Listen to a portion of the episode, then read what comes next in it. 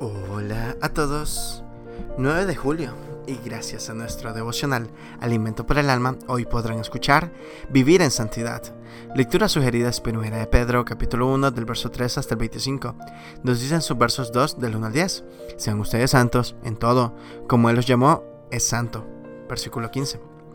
La palabra santo es un adjetivo que se da a una persona sin pecado y llena de bondad. Como nosotros reconocemos que tenemos muchas faltas y no somos exactamente un ejemplo de bondad, no nos sentimos idóneos para reclamar ese título.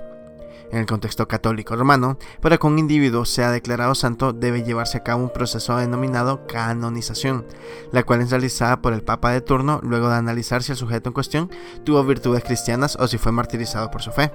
Además, al candidato debe atribuirse por lo menos dos milagros. El punto crítico del caso es que la persona debe estar muerta. Como ninguno de nosotros quiere morir tan rápido, debemos dejar la idea de lado.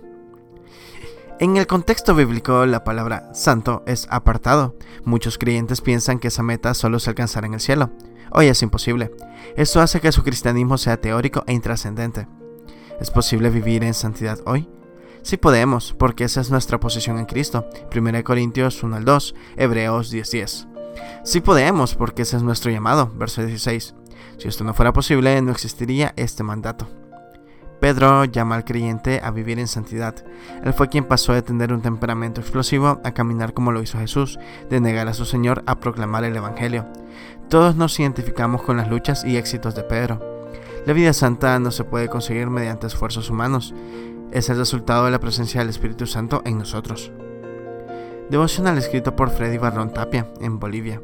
Si el Espíritu Santo vive en ti, puedes vivir en santidad. Eres un santo. Muchas gracias por escuchar.